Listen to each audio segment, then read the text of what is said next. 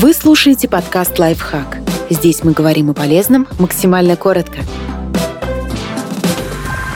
Семь способов улучшить свой сон. Соблюдайте режим, регулярно проветривайте спальню и не берите гаджеты в постель.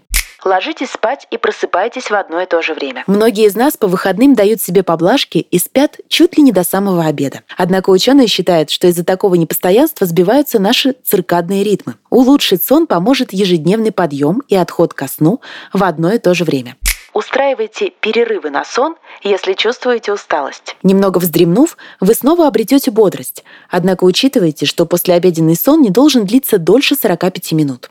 Не занимайтесь спортом перед сном. Специалисты настаивают на том, что спортом нужно заниматься регулярно. Однако физическая активность непосредственно перед отходом ко сну может навредить его качеству. Выбирайте комфортные постельные принадлежности. Если посреди ночи вы просыпаетесь от того, что вам жарко под привычным шерстяным одеялом, значит пришло время его сменить ради своего же здоровья. Проветривайте спальню. При открытом окне качество сна улучшается. Если же у вас есть кондиционер, то подберите температуру наиболее подходящую для сна. Она должна быть на несколько градусов ниже обычной. Устраните отвлекающие шумы и свет. Находящаяся в комнате электроника может помешать вам высыпаться. Например, мигающие цифровые часы, гудящий компьютер и, конечно, включенный телевизор.